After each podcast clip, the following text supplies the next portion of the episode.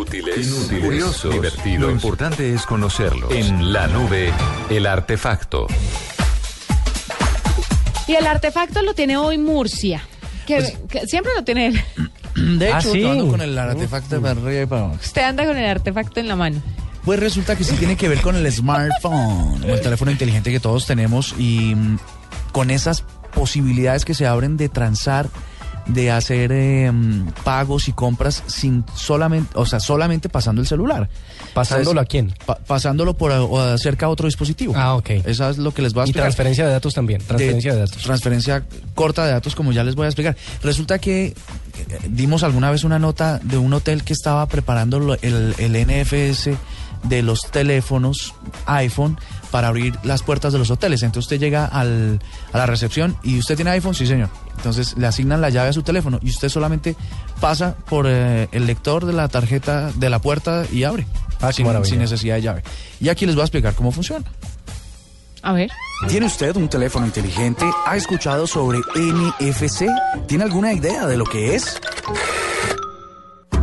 Resulta que por allá en los 2002, Philips y Sony se pusieron a la tarea de desarrollar un protocolo de comunicaciones entre dispositivos inalámbricos que fuera seguro y universal.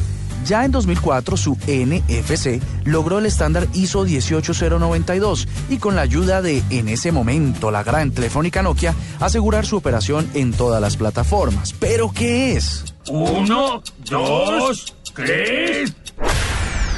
NFC es tecnología inalámbrica, cuyo plus es que es de corto alcance, permitiendo la conexión entre dispositivos de forma intuitiva y muy simple.